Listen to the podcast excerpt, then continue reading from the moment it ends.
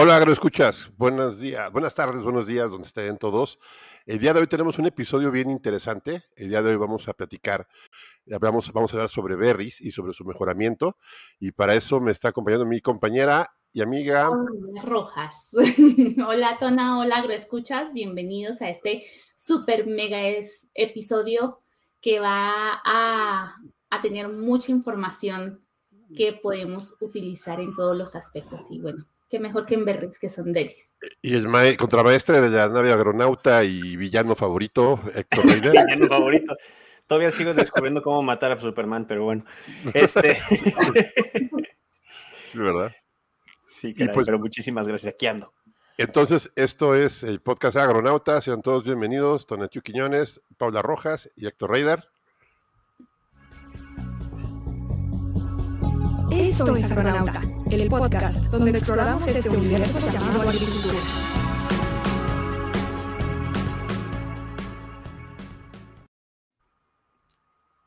Y tengo el placer de presentarnos con nosotros a nuestro amigo y e invitado del día de hoy, el doctor Jeremías Rodríguez. Hola Jeremías, ¿cómo estás?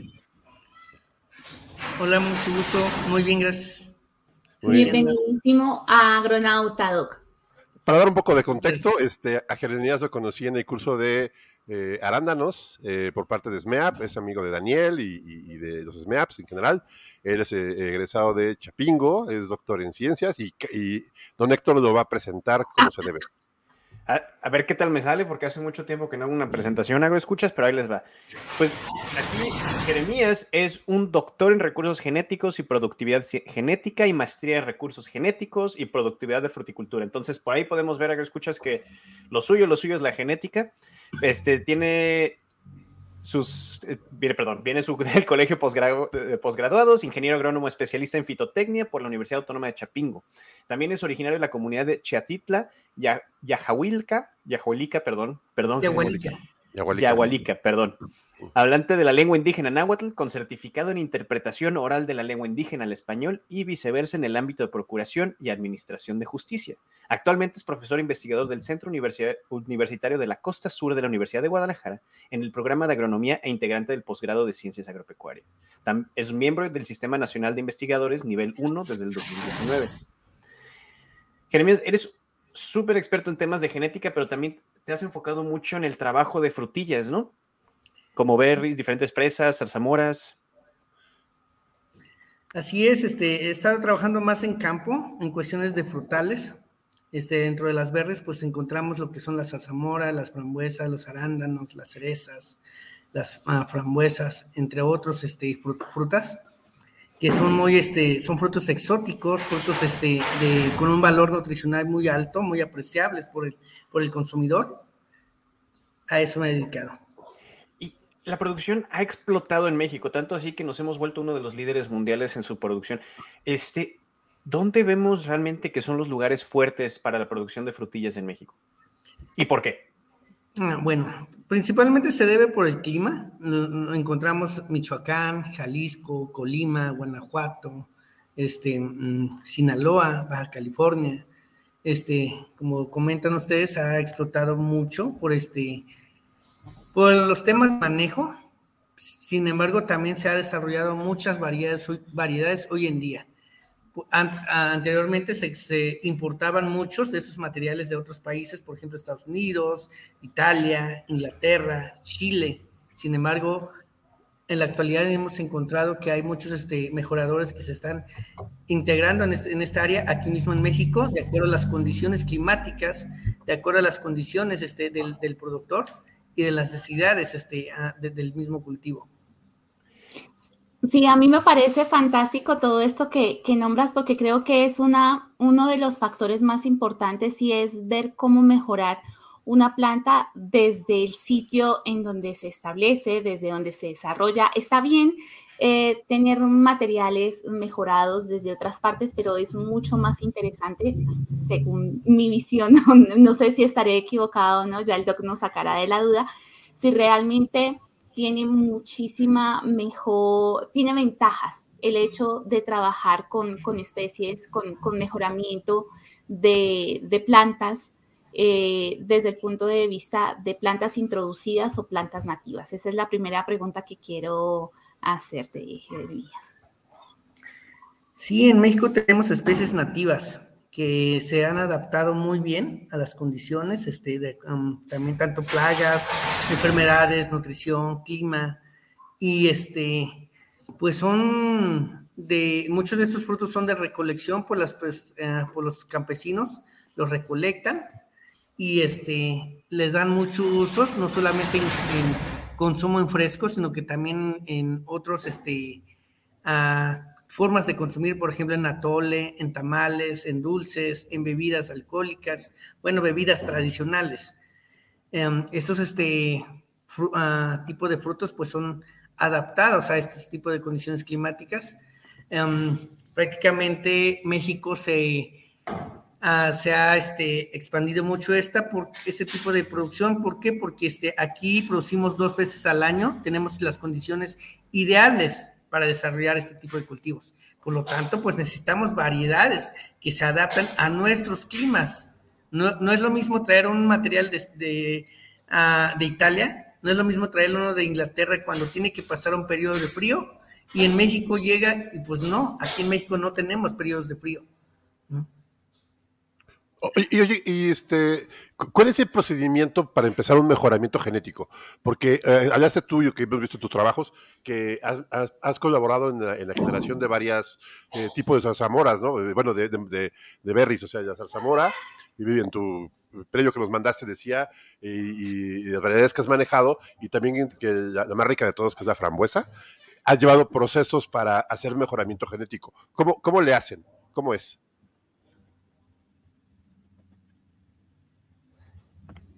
Ah, bueno, este, en primer lugar, tenemos que tener, o, con, tenemos que conocer qué es lo que queremos este, mejorar. ¿Sí? No sé si queremos mejorar productividad, queremos mejorar sabor, queremos mejorar este, ah, plagas, enfermedades, este, no sé, los sistemas de producción. ¿Qué es lo que queremos mejorar? Y a partir de ello, reconocer los progenitores. ¿Cuáles son esos uh, papás que son las que nos van a servir para trans transferir esos caracteres que nosotros queremos. Posteriormente también hay que trabajar la parte genética de, los progenitores, hay que conocer la fisiología del papá, hay que conocer los requerimientos nutricionales, hay que conocer la parte de la susceptibilidad, uh, la parte de la susceptibilidad, este, mm, las tolerancias a enfermedades de los progenitores, cómo se heredan, cuál es su biología floral, la fenología de, la, de las plantas y a partir de ello hacemos un plan de mejoramiento de acuerdo al objetivo. ¿Cuáles son los objetivos? Objetivos para productores, que es productividad, uh, precocidad, este, calidad, tamaño del fruto. Que, no, que, sean plantas que requieran menos cantidad de agua, que sean plantas que requieran mm, menos nutri nutrientes, que se adapten a ciertos tipos de suelos. También tenemos que tener el objetivo hacia los, los comercializadores. Los comercializadores obviamente requieren de materiales que se puedan este, transportar a grandes distancias, que se puedan, este, mmm, que, que tenga una vida en aquel prolongada la, la, fruta, que no pierda esas características uh, físico-químicas del, fruto. Y el otro, el, el objetivo final es el consumidor Tú como consumidor, ¿qué es lo que quieres? ¿Una fruta fresca? ¿Una fruta que te atraiga visualmente? ¿Que no, esté, no se dañe con el, por el tiempo de haber, de haber sido cosechada? ¿Que mantenga esa frescura, ese sabor? ¿Cuál es ese sabor? Obviamente va a depender mucho a qué tipo de mercado estamos hablando. O sea, al mercado europeo, al, mer al mercado estadounidense, al mercado asiático porque cada, cada uh, tipo de consumidor tiene sus requerimientos uh, nutricionales. Entonces, nosotros como genetistas, pues tenemos que colaborar con varias disciplinas. Por eso el mejoramiento genético se dice que es arte y ciencia. Arte, ¿por qué? Porque nosotros tenemos que tener la capacidad de apreciar, de apreciar qué es lo que queremos, cómo lo tenemos que hacer, cómo lo tenemos que moldear. Pero ciencia, porque tenemos que basarnos en varias disciplinas por ejemplo, la estadística, la, la, nutrición, la fisiología vegetal, la economía, la morfología, la anatomía, de la anatomía, fenología, entre otras este, disciplinas que tenemos que trabajar día a día. Y realmente le podemos agradecer al trabajo como el tuyo que México sea un líder en la producción de berries, ¿no? Porque brevemente mencionaste el tiempo de frío. Ahora, en muchísimas de las berries todavía, como este, el arándano y algunas de las zarzamoras, se tiene que tener tiempos de frío donde está cerca de cero y en algunos sitios hasta bajo cero en alguna de las berries. Por eso hay producción de berries en Alaska eh, y en Canadá. Sin embargo, las que producimos, eh, se me olvida el, nombre del tipo, es short bush, creo que se les llama. Este, se, básicamente se evitó eso, ¿no? Si no me equivoco, se, se redujo la cantidad de tiempo frío hasta ser básicamente inexistente y todo eso mediante un trabajo como el tuyo. Sí, eso es, este, obviamente nosotros tenemos que ir trabajando con esa, con esa parte de, las, este, los requerimientos de frío. Por ejemplo, este tipo de cultivos principalmente se dan en lugares este, fríos. ¿Qué es lo que hemos ido haciendo? Pues tenemos que ir bajando esas necesidades, porque ¿qué es lo que hace el frío? El frío lo que te hace es producir fitohormonas. Y si nosotros este, nosotros no si, si, yo me traigo material que requiere altas, altas unidades de frío, me traigo a un lugar subtropical, no me va a producir fruta. No va a haber, porque no, no va a tener la capacidad de brotar, al menos que le, ah, le aplique muchas hormonas. Que le aplique muchas hormonas. Y sin embargo, hoy en día ya no. En el caso de las zarzamoras tenemos los tipos primocañas y las tipos floricañas. Las tipos floricañas las estamos produciendo desde, las, desde el establecimiento de la planta hasta la cosecha a los ocho meses.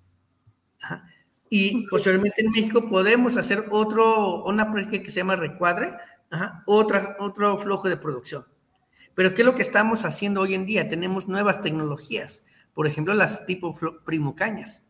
Las tipo primocañas, por lo general, empiezan a producir de haberse, haberse sido establecido a los cinco meses. Pero ¿qué estamos haciendo? Nosotros no somos ah, nuestras metas.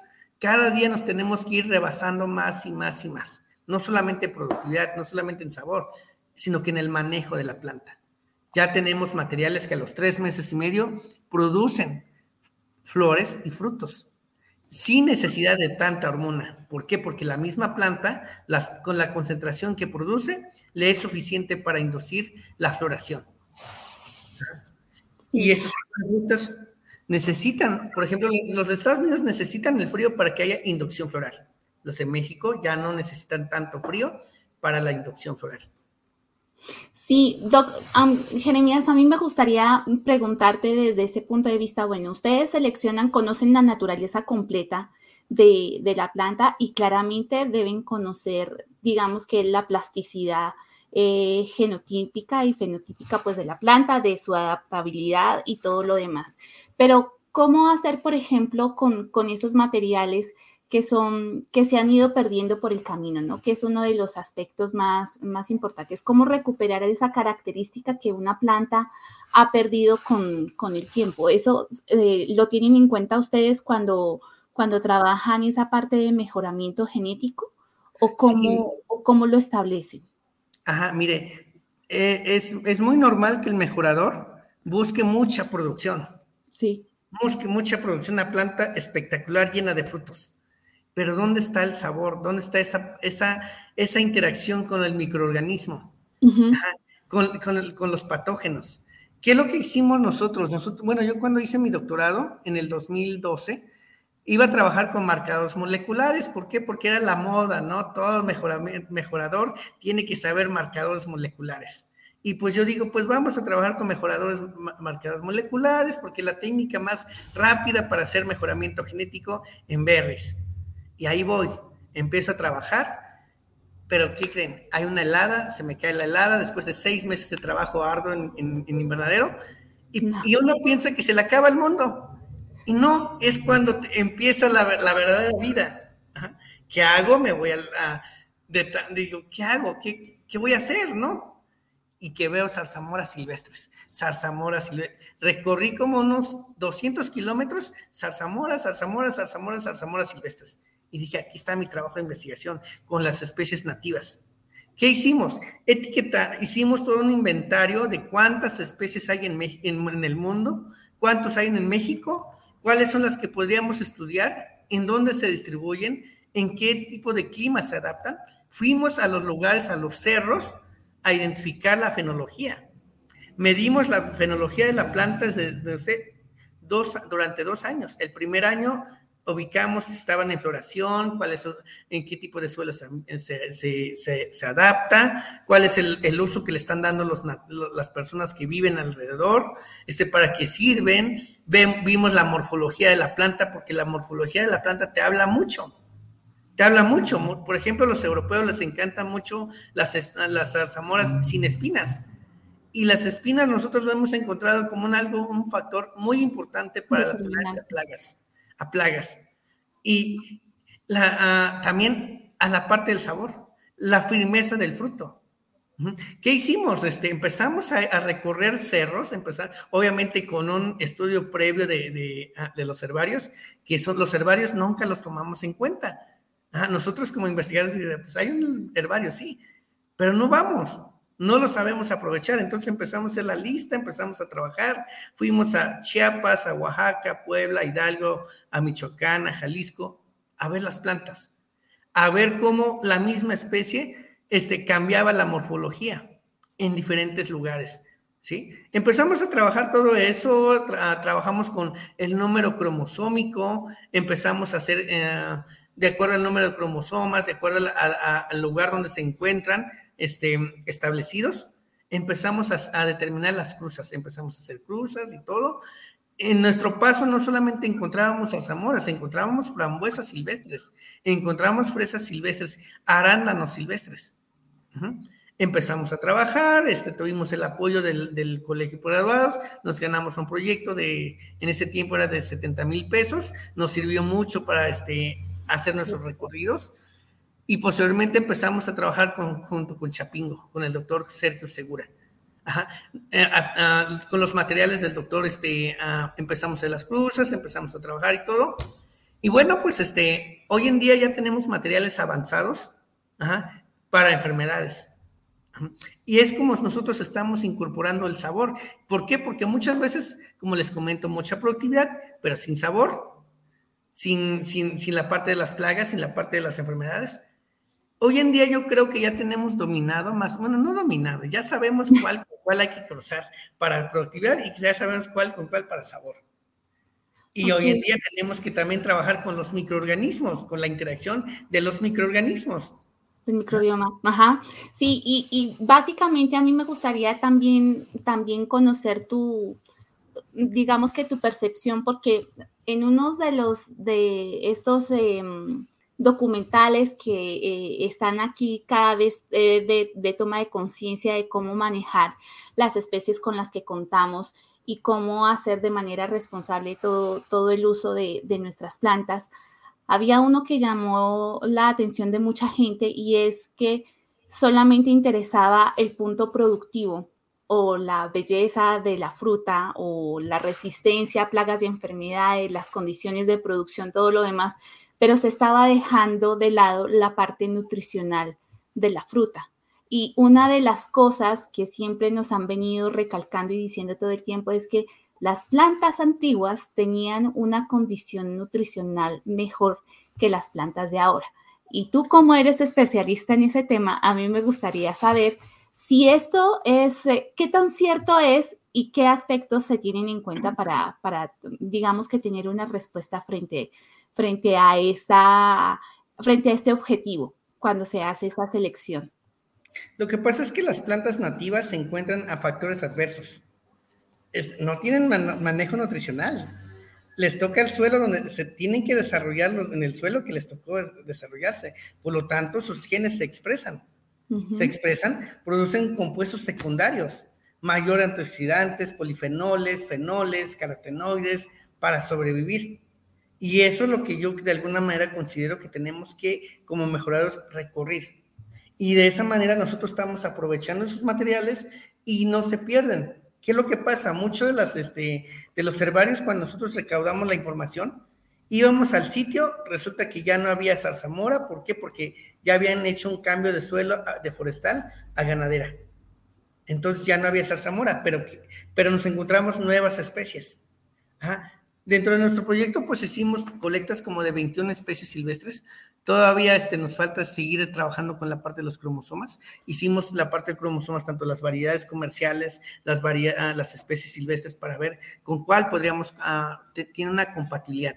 Inclusive también hicimos este, mm, la parte de uh, descripción floral, la fenología, Inclusive el, ver un tallo, una planta con tallo ceroso, con muchos tricomas, también te, da una, te, indica más o menos a la tolerancia del, estrés por agua. El tipo de suelo también te, dice, bueno, pues estos ah, te desarrollan en, este, en suelos no tan buenos, ¿no? Porque no todos los productores tienen suelos franco, franco arcillosos. Quisiéramos, ¿no? sí, es la utopía, pero bueno. oye, Jeremías, y por ejemplo, la producción actual de berries y sobre todo como son las tendencias del mercado, ¿no? De los productores, de los, ah, como, como están tomando ahorita las berries, las siembran en, en bolis, o bueno, hablamos en sustrato de coco, eh, fertirriego, eh, con interacciones con microorganismos, o sea, es un riego muy tecnificado las, las, este, las berries son, son un, tubo de, media alta tecnología, yo diría que muy tecnificado. Y todo esto eh, conlleva que la planta tenga que tener ciertas características. esa es una, es una pregunta. ¿Qué tan complejo puede ser la selección de berries para poderlas llevar a los límites productivos que se requiere ahora, de poda, de, de manejo, de, de, todo lo que están haciendo? ¿Qué tan difícil es? Ah, yo creo que a la planta también hay que castigarla para que también este, desarrolle, exprese sus genes, para que también haga trabajarse los microorganismos que están alrededor.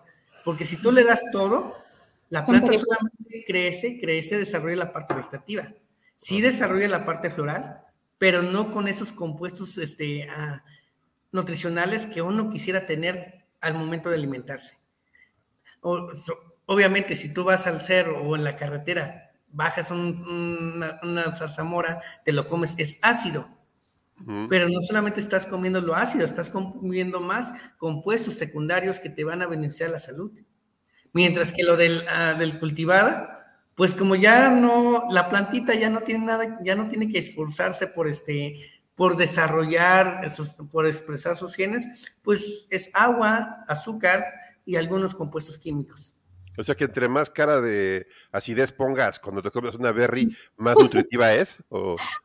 No necesariamente, no necesariamente. Tiene que haber un, eh, un equilibrio entre ácidos, ah, entre, entre, amino, entre ácidos, aminoácidos, este, compuestos fenólicos, este, hay muchos tipos de, de productos que tienen. ¿Qué es lo que estamos haciendo nosotros? ahorita nosotros este, hemos formado muchos equipos de trabajo con, con fisiólogos, con este, ah, expertos en alimentos, con este, genetistas, con fitopatólogos, con químicos farmacobiólogos, diríamos, bueno, pues ¿qué hace un químico farmacobiólogo en la...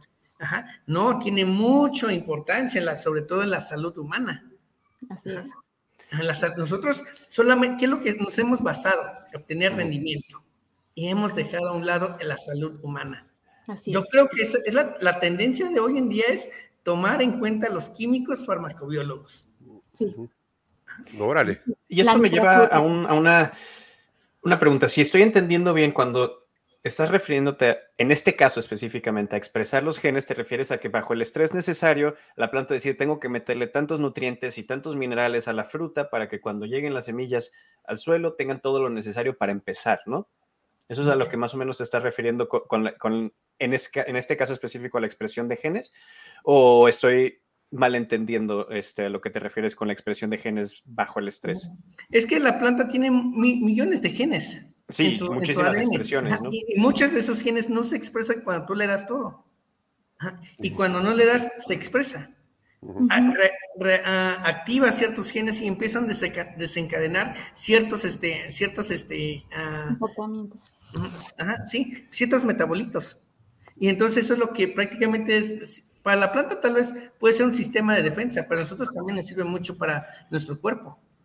Sería como una expresión epigenética, entonces, bajo, vivir bajo cierto este ambiente hace que entonces desarrolle ciertas cosas. Por ejemplo, ahora escuchas, a lo mejor si no me hubiera ido a un lugar con tanto sol y tanto calor, todavía tendría pelo, pero nunca sabré. eh, yo creo que eso está en tu génesis. No, No es creo que cierto, esa es no es cierto, parte, es una parte, de, epigenética. Parte de tu ser malvado, pero bueno. Sí, exactamente. Si no hubiera querido matar a Superman, a lo mejor todavía tendría pelo. Oye, oye Jeremías, pero también hay, hay, hay un mito fuerte, ya igual me salgo un poquito del tema, pero sí es bien importante esto. Mucho, se habla mucho del tema de las semillas de las berries, ajá, del arándano, todo esto, y se maneja que son atrofiadas. Normalmente la, los cultivos de las berries, este, supongo que son in vitro eh, y, la reproducción es in vitro en algunos casos. ¿Por qué las semillas o por qué la reproducción de las berries ya está tan manipulada? ¿O, es una característica que se ha generado o es algo que se ha querido hacer?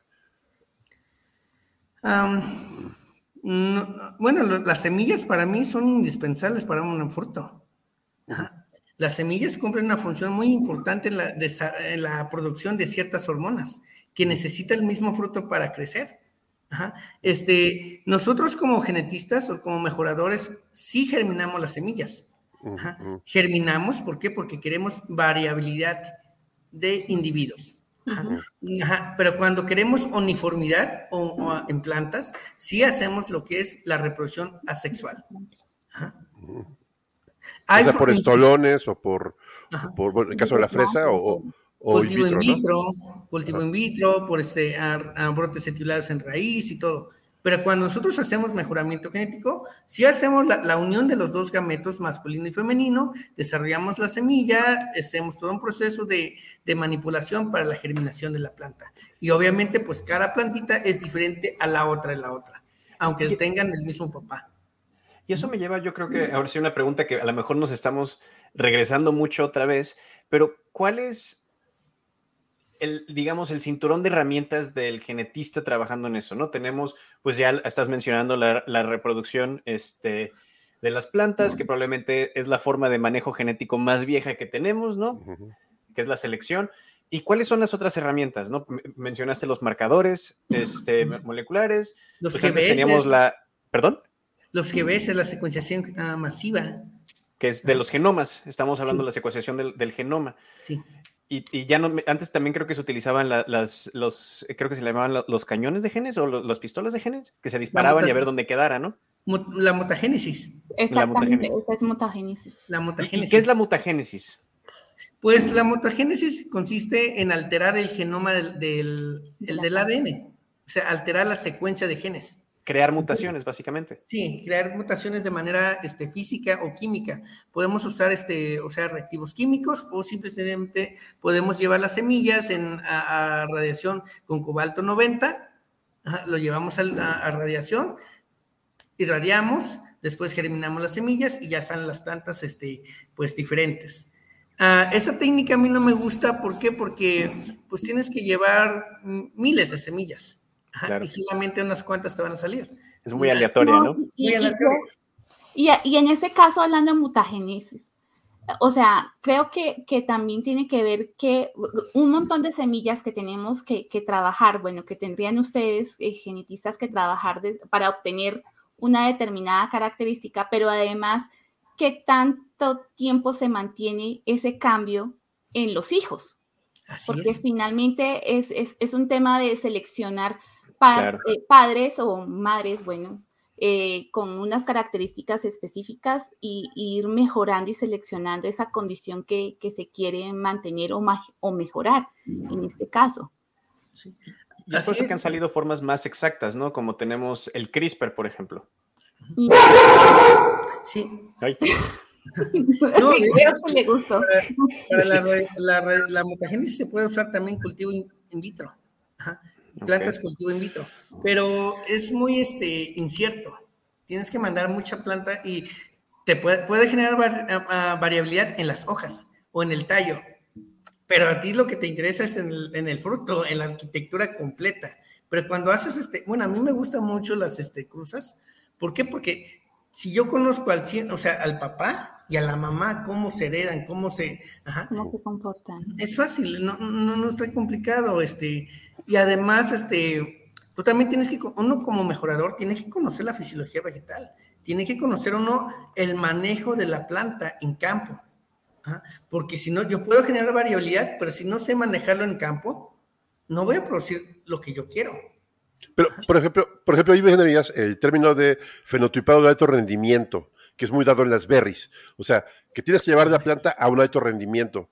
Y hablamos de, mejoramiento genético, porque puede ser que las variabilidades que tú tengas en laboratorio en campo se expresen diferente, ¿no?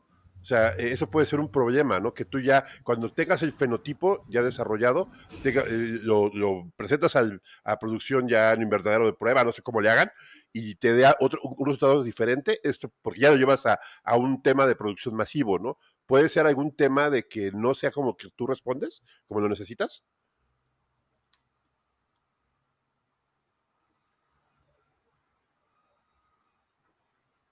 ¿Perdimos a Jeremías? Que realmente quieres, pero ninguna planta va a ser mala. Es cuestión de ahora qué le voy a proporcionar, cómo lo voy a corregir, cómo lo voy a este, tratar para que pueda yo obtener lo que yo quiero en cuanto a rendimiento, en cuanto a sabor, que se pueden manejar con nutrición, que se pueden manejar con sistemas de producción. Entonces, si tú conoces la planta, o sea, el papá y mamá, el hijo, ahora, ¿qué quiero? ¿Cómo? Tengo una planta muy productiva, pero ¿cómo mejoro para que sea dulce con la nutrición? ¿Cómo mejoro para que tenga mayor firmeza? ¿Cómo mejoro para que tenga mayor vida en aquel? ¿sí? Porque muchas veces decimos, ah, es que es una planta que nada más te produce mucho, ¿sí? Pero tenemos que ahora que trabajar con la nutrición, con la radiación, porque la, radiación es muy importante también para la fotosíntesis. Inclusive nosotros nos basamos mucho en la morfología de las hojas, en la morfología del tallo en el diámetro del tallo nada más nos está diciendo, nosotros como llegamos a un momento en el cual ya conocemos, decimos, este me va a dar esta, este es esto. Entonces, como esto le va a faltar esto, hay que trabajar con nutrición, este hay que trabajar con sistemas de producción, esta con fechas de, plantación. Y eso entre el arte que bien mencionas, ¿no? Sí, es un arte. Tienes que saber. No, y conocer un PAP tu planta. Es tu hija.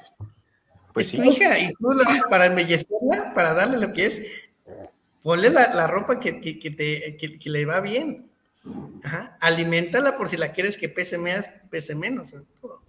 Me, suena como mismo que pasa con las plantas. Que te vaya a salir un Frankenstein por ahí It's alive.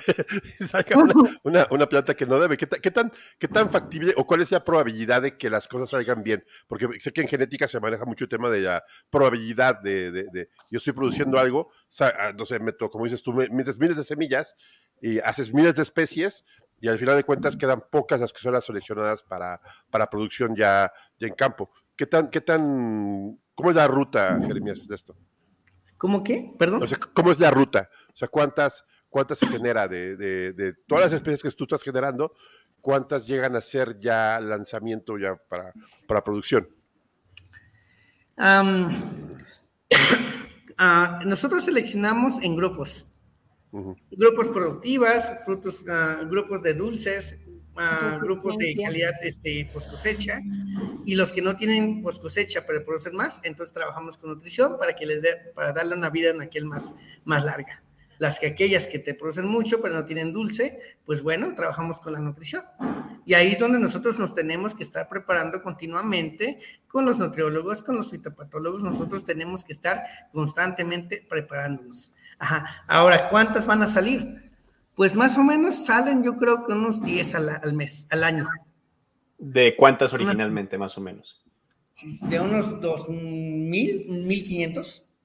Wow. Quisiéramos sacar más, quisiéramos sacar más y podemos sacar más, pero también tenemos que ser crueles. Nosotros no podemos tener todas ahí, ah, le vamos a, acomodar acá, acá, acá, no ¿Por qué? Porque mm, tenemos que ser crueles en, el momento de seleccionar. Tenemos que meter una, una, presión de selección. Decir, las mejores son las que van. Nada más le voy a modificar un poquito de nutrición. Esta nada más le voy a modificar un poco de, plagas. Hay materiales que son muy productivas, muy dulces, pero resulta que son muy susceptibles a trips. ¿Cómo lo vamos a manejar esa parte? Pues que sea una planta que te produzca en un, en un en los flujos de producción sean cortos, dos meses, que no tengas este, al mismo tiempo flores, que no tengas al mismo tiempo brotes nuevos, que y unos están en maduración, otros están en, en, crecimiento de frutos, sino que estén al mismo tiempo todos parejitos, en producción, en maduración. De tal manera, esa parte nosotros evitamos de que el insecto tenga alimentos eh, continuos. Entonces, Qué interesante. Y, bueno, ya nos platicaste también que, pues, hasta ahora la, opción más utilizada, mínimo por tu, grupo, tu laboratorio, es la de la, selección, que es la más, la original, digamos, ¿no? Y ¿hacia dónde va? ¿Hacia, ¿Hacia dónde va esta tecnología? O sea, ¿tú cómo ves que se va a ver en 5, 10 años? Vamos a seguir, me imagino que la selección va a seguir siendo la principal, pero pues ya que estamos aumentando la, eficiencia y la precisión de nuestras modificaciones genéticas a, nivel celular, a nivel de genoma, ¿tú hacia dónde crees que vaya toda esta, esta industria? Este, va a mejorar más, porque hay nuevas herramientas, este, se están metiendo, bueno, hay muchas este, nuevas áreas que están incorporándose a las berries. ahorita, por ejemplo, nosotros estamos haciendo proyectos de secuenciación, Estamos trabajando con ácaros, con, un grupo de, investigadores del Colegio de Graduados. Estamos trabajando con la parte de calidad, con un grupo de investigadores del tecnológico, este, con, con la parte de fisiología, con, un, con unos investigadores de Durango. Y así, este, y vamos implementando nuevas tecnologías. Estamos trabajando con la secuenciación genómica. Sí nos interesa mucho, pero sabemos que este tipo de cruz, mejoramiento convencional, pues nunca va a desaparecer. ¿Por qué? Porque es, cuando tú haces una cruza, no solamente vas a modificar una característica, modificas muchísimas características al mismo tiempo. Si ves, por ejemplo, dices, ah, esta planta produce mucho, es dulce, pero tiene dropas grandes en el caso de zarzamora. Dices, bueno, pues entonces, ¿cómo podemos mejorar el, el tamaño de la dropa, no? Ya no hay que aumentar tanta nutrición, disminuir, todo. Nosotros lo que buscamos es seleccionar dropas pequeñas. Desde, desde que vemos la biología floral, vemos que tiene muchos gineceos, los estambres mucho mayor tamaño, decimos va a haber una buena polinización, una buena fecundación. Vamos a tener una buena cantidad, un mayor número de dropas. De tal manera, menos este ácaros, entre comillas, es lo que nosotros podemos decir. Todavía no lo hemos comprobado, pero lo, ah, hemos estado observando en campo. No nos va a perjudicar mucho el TRIPS. ¿Por qué? Porque de 80 gineceos se come 20 el TRIPS, se quedan 60. 60 gineceos que, que tienen una probabilidad de ser fecundadas. Pero si tenemos una, una flor con 45 gineceos, se comen 20, va a haber mayor probabilidad de daños severos por este, por, este tipo de plagas. Y así es como vamos trabajando poco a poquito con, otros, este, otros este, áreas de, o sea, otras, este, otros tipos de plagas. No somos expertos, pero lo que tratamos es colaborar con otros este, investigadores. Oye, Jeremías, ¿y, cuál es la relación que tienen ustedes ahorita como la UDG, allá en el centro de Otlán, que estás trabajando, y creo que USUR también? ¿Cuál es la relación que llevan ustedes con la cadena productiva? O sea, ¿cómo, ¿cuál es su injerencia? Porque ya veo que tienen muchísimo que trabajar, ¿no? Eh, con ellos. Yo estoy colaborando con, este, con Chapingo. Bueno, empecé colaborando con Splendor Produce, porque cuando terminé el doctorado me, incorporé al área de mejoramiento genético como gerente de investigación en Splendor. Posteriormente entré a la UDG hicimos convenio de colaboración con Pingo y este, estuvimos trabajando por unos cuatro o cinco años esos tres instituciones.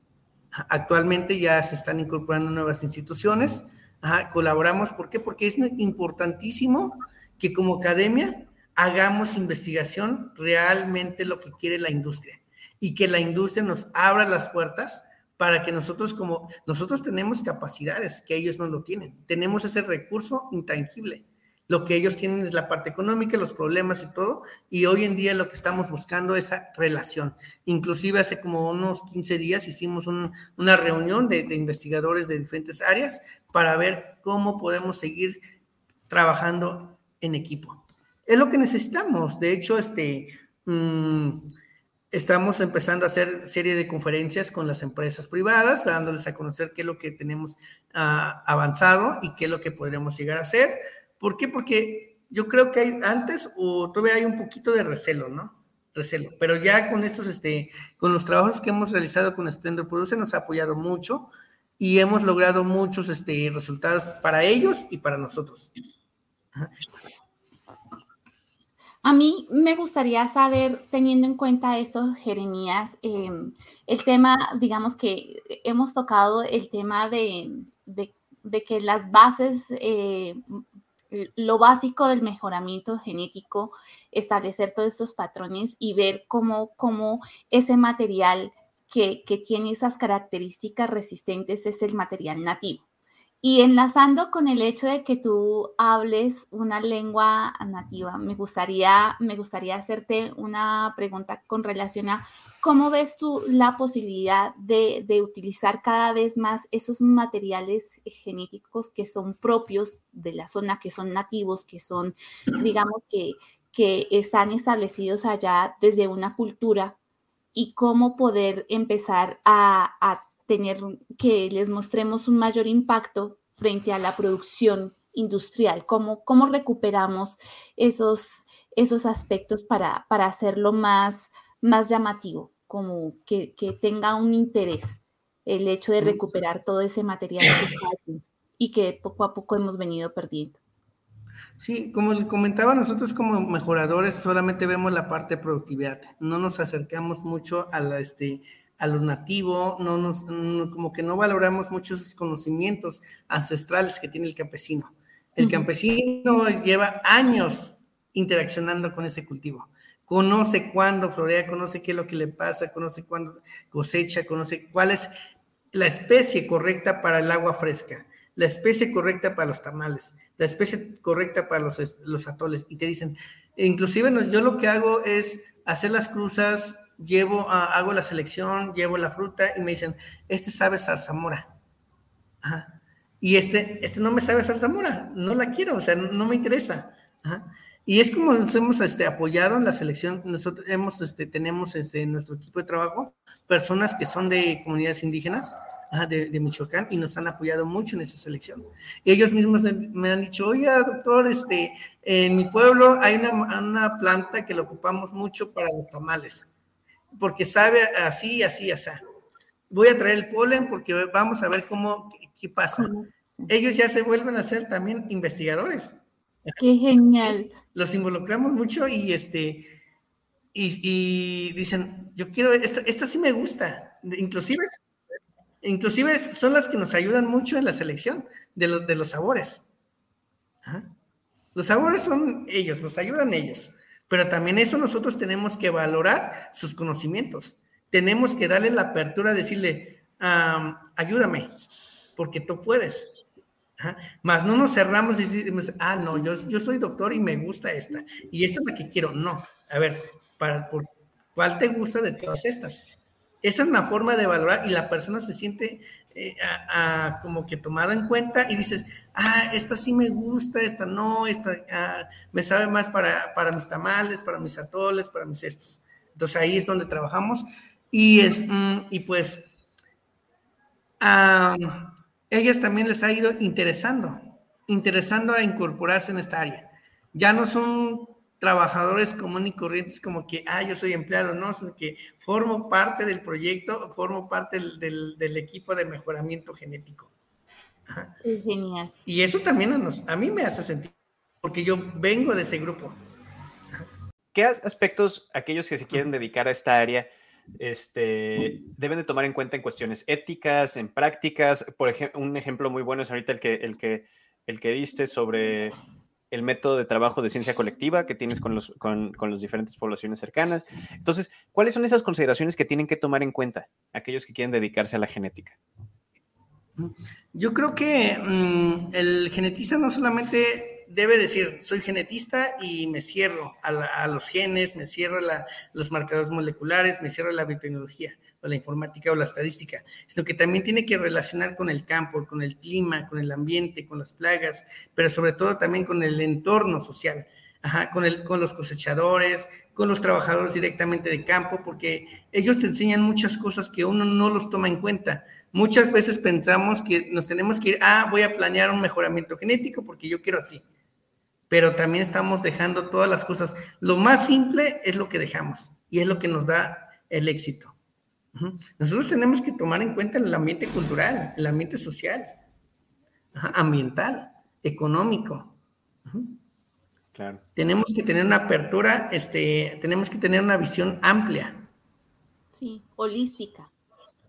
Finalmente es, es, entender que todos los aspectos suman y que si dejamos las cosas por el camino, pues simplemente nos vamos a quedar con, con cosas incompletas. Sí, así es. Bueno, pues eh, Jeremías, este, ha sido un placer tenerte en este episodio. Yo sé que Héctor y Paula se quedaron así como con 20 preguntas más, yo también. y creo que esto es, es, es, creo que tienes que regresar para un segundo tema. Y yo creo que viene la gran pregunta de Héctor, desde que estás aquí, hazla tú, ¿te parece? Ya sé, estoy aquí, me, gané el derecho a hacer esta pregunta. Esta es la pregunta más difícil de todo. No, este, bueno, a lo mejor sí es la más difícil. Si pudieras resumir todo esto que, que, que te gustaría que se lleven nuestros agroescuchas de lo que haces, este, ¿cómo lo, resumirías mejor en dos, dos, tres oraciones? ¿Qué te gustaría que se llevaran? pues sí, pues, pues realmente la genética es, es, este, incorpora muchas cosas y es la que nos da de comer día a día. Es la que nos genera que cada, la genética nos permite obtener alimentos ah, con mayor calidad nutricional, sanos y sobre todo que nos va a nutrir nuestro cuerpo, a, nuestra mente y sobre todo a, nuestra forma de vida, ¿no? La vida es momentánea y tenemos que cuidarlo con una buena alimentación a base de una buena genética, una, una buena una genética que realmente nos va a aportar algo bueno. Eh, fue un gran episodio. Yo sabía que cuando te conocí me quedé así como que, aparte de que me atasqué de, de berries, porque sería, de las zarzamoras, me muchas gracias, Jeremías. Este, y miren, si a ustedes les gustó este episodio, eh, compártanlo. A ver, Pau, danos tu parte. sí, bueno.